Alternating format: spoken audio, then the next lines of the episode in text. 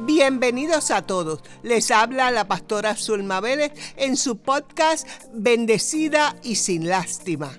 Este podcast está diseñado para traer una perspectiva diferente a nuestro caminar con Dios. Oro y espero que esta palabra llegue hasta lo más profundo de su alma, toque su corazón y le inspire a transformar su vida con la ayuda del Espíritu Santo. Comenzamos. Hoy yo te quiero preguntar, ¿qué tienes en tus manos? Dile que está a tu lado, ¿qué tú tienes en tus manos?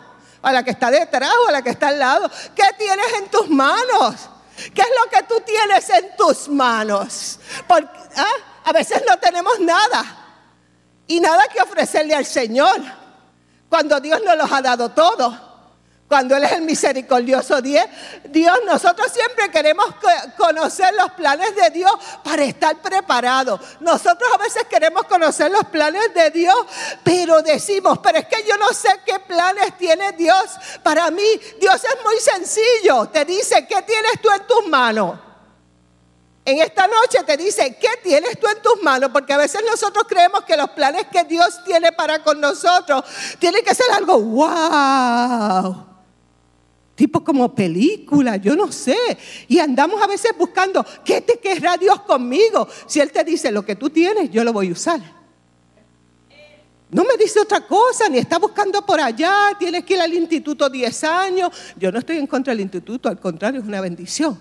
Ah, tienes que hacer esto, tienes que hacer lo otro para tú ser usado. No, ya es tiempo que seamos usados por el Señor. Ya es tiempo que nos levantemos. Ya es tiempo que estemos en pie. Ya es tiempo que olvidemos el pasado y sigamos caminando. Es tiempo ya. Es tiempo de estremecernos, hermanos, con el poder de Dios. Creemos nosotros a veces que el Señor, la bendición del Señor y las cosas que trae el Señor van a venir caídas del cielo. Él quiere usarte a ti para bendecir a otros.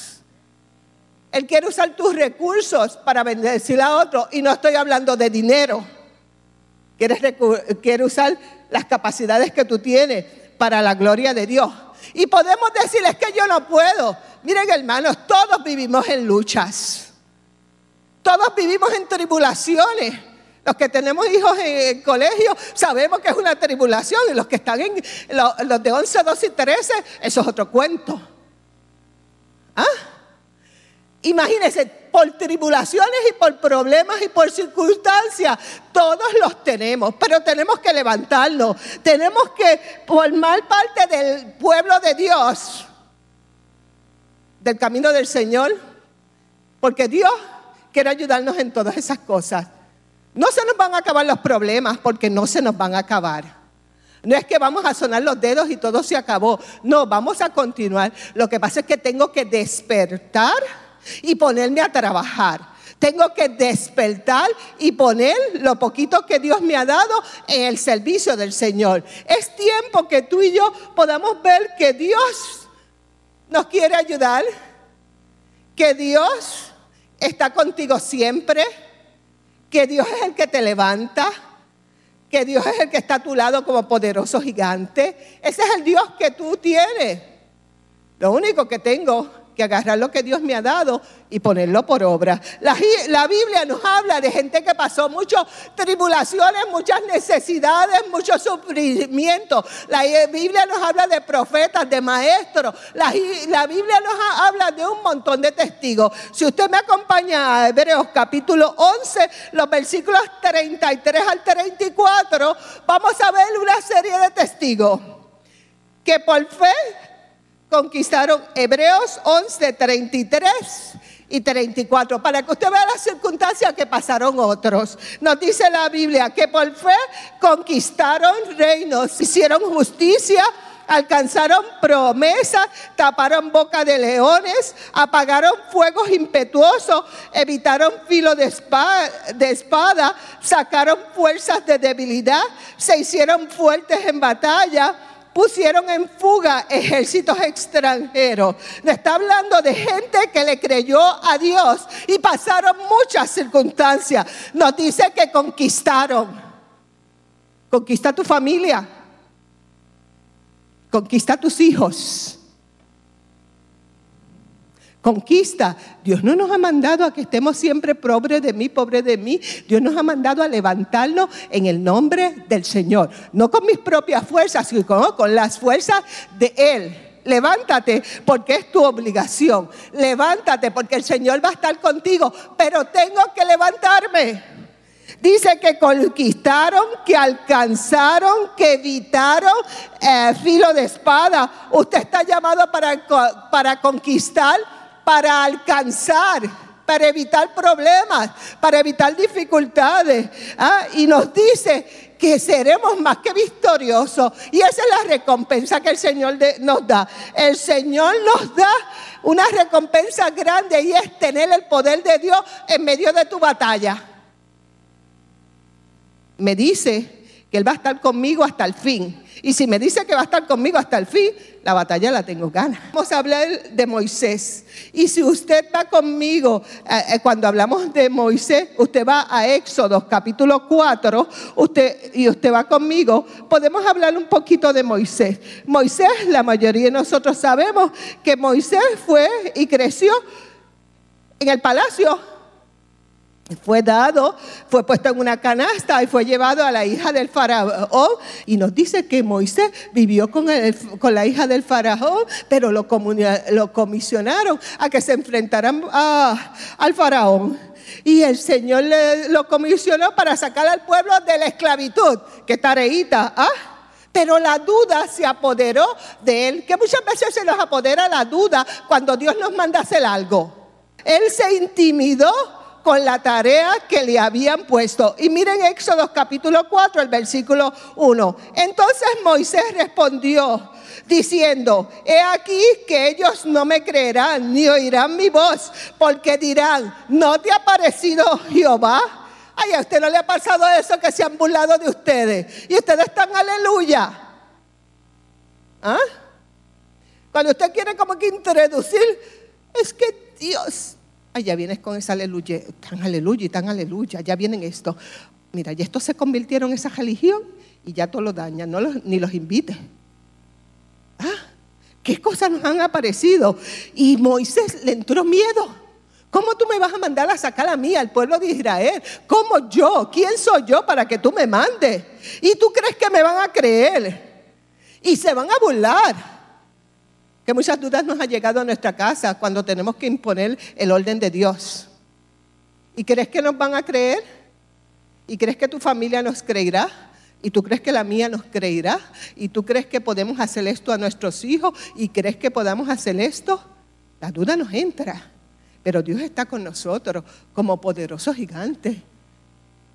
¿Ah? Y Él nos guarda con poder. Y Él nos guarda. Y digan, ¿no te ha parecido Dios? Y Éxodo, miren el versículo 2. Y Jehová le dijo, ¿qué es eso que tienes en tu mano? Ay, Jehová. Lo que voy a tener en la mano, si tú sabes lo que es, una vara. Una vara que yo llevo por ahí para caminar. ¿Qué te dijo Dios en estos días? ¿Qué tienes en tu mano? ¿Qué tú tienes en tu mano? Ay, yo no tengo nada. Claro que tienes la voz tienes talentos, tienes habilidades. Por lo menos con la voz puedo hablar de Dios. Con la voz puedo orar por alguien. Cosas tan simples como esas. No estoy hablando de estudios, ni estoy hablando de nada. Estoy hablando de cosas simples. ¿Qué tienes en tu mano? ¿Qué tienes? ¿Qué tienes en tu mano? Y le dice Moisés, pues yo lo que tengo es una vara. Una vara. Y entonces el Señor dijo, pues con esa vara yo voy a mostrar mi poder. Con lo que tú tienes, Dios muestra el poder de Dios. Y le dice que con esa vara yo voy a mostrar mi poder. Y le dice, tira la vara al piso. Ay, voy a tirar la vara al piso. Así nos entra la duda cuando Dios nos dice, yo voy a estar contigo en el momento preciso. En ese momento voy a ponerte a hablar. En ese momento yo voy a estar. En ese momento yo diré las palabras. Y uno dice, ¿qué va a decir Dios? Y le dice, tira la vara. Y que dice, se convirtió en serpiente. La simple vara. ¿Qué más no podrá mi voz con el poder de Dios hacer? ¿Qué más no podré hacer yo con el poder de Dios en mi casa? ¿Qué más no podré yo hacer con el poder de Dios en mi trabajo? ¿Qué más no podré yo hacer? Lo hizo con Moisés. ¿Y cuál es la diferencia de Moisés y tú? Y yo. Ninguna. Porque dice, porque de tal manera amó Dios al mundo que envió a su único hijo para que nadie se perdiera. Entonces, si nadie se pierde, me incluye a mí también. Y entonces, ¿qué tienes en tu mano en esta noche tú? ¿Qué tienes en tu mano en esta noche? Y nos dice la palabra que Moisés todavía sigue insistiendo, le tiró la, tiró la vara, se convirtió en culebra y Moisés huía de ella, dice el versículo 3. Y entonces con todo y con eso, Moisés sigue insistiendo porque usted yo sí somos, yo, déjame decirme yo, porque yo no voy a hablar de usted, yo sí soy cabezona a veces. Señor me dice, por aquí. Y yo le digo, pero ¿por qué por aquí? Si por aquí me gusta más. ¿Ah? Y él le está diciendo, no, es que, ¿qué tienes en tu mano? Una vara con mi poder, la convertí en serpiente. ¿Ves lo capaz que yo soy? ¿Ves lo que yo puedo hacer?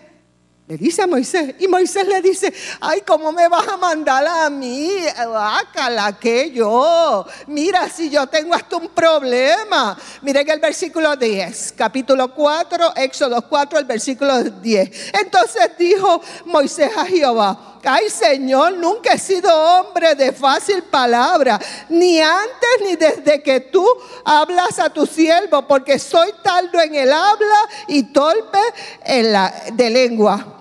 Y Jehová le, le respondió, ¿quién le dio la boca al hombre? Aleluya. ¿Ah? ¿O quién hizo al, al, mudo y al sordo, al que ve y al ciego? No soy yo Jehová. Ahora pues ve y yo estaré con tu boca. Te enseñaré lo que has de hablar. ¿Cuáles son las cosas ordinarias de tu vida que Dios puede usar? Porque a él le dice, es que yo soy tartamudo. Y él le dijo, ¿y eso es problema? Es que yo llevo pocos años de convertido. Y el Señor te dice, ¿y eso es problema? Y es que yo no pertenezco a ningún ministerio. Pues ponte a trabajar, porque eso no es ningún problema. Es que yo no hago esto, es que yo no hago. ¿Cómo voy a hacer yo? Cuando Dios tiene planes, los cumple y te utiliza a ti si tú estás dispuesto a que te dejes usar. Y Dios te quiere usar, mi hermano. Dios te quiere usar. Hay mucha necesidad en la que Dios dice, levántate porque es tu obligación y yo estaré contigo. Levántate, ¿qué tienes en tu mano? Cualquier cosa, lo que tienes en tu mano, el Señor nos dice que lo que tenga en mis manos, Él lo va a utilizar para su gloria. Porque no voy a ser yo, es Él. Porque no voy a ser yo, porque es Él. Porque no vas a ser tú, porque es Él. Porque no vamos a ser nosotros, porque siempre será Él. A Él todo honor y toda gloria. Bendito sea el nombre del Señor. Porque tú y yo solo lo que hacemos es ser instrumento en las manos del Señor. Y te dicen esta noche que las ponga en su altar que las pongas en sus manos en obediencia a Él. No porque yo quiera, sino porque le obedezco a Él. Y nos dice en, este momento, ¿qué tienes en las manos? Ponlo en mis manos, ponlo aquí en el altar, entrégalo, ponlo en obediencia, entrégalo de manera humilde, dedícate a mí y luego yo te habré de usar para mi gloria. Así nos habla el Señor en esta, noche.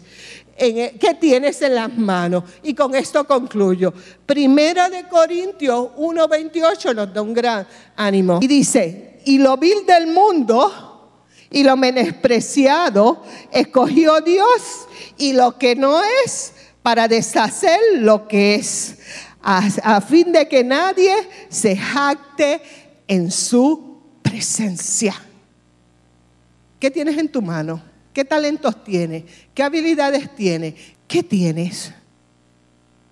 Señor, te entrego mis habilidades. Señor, te entrego mis talentos. Los pongo aquí. Úsame para tu gloria.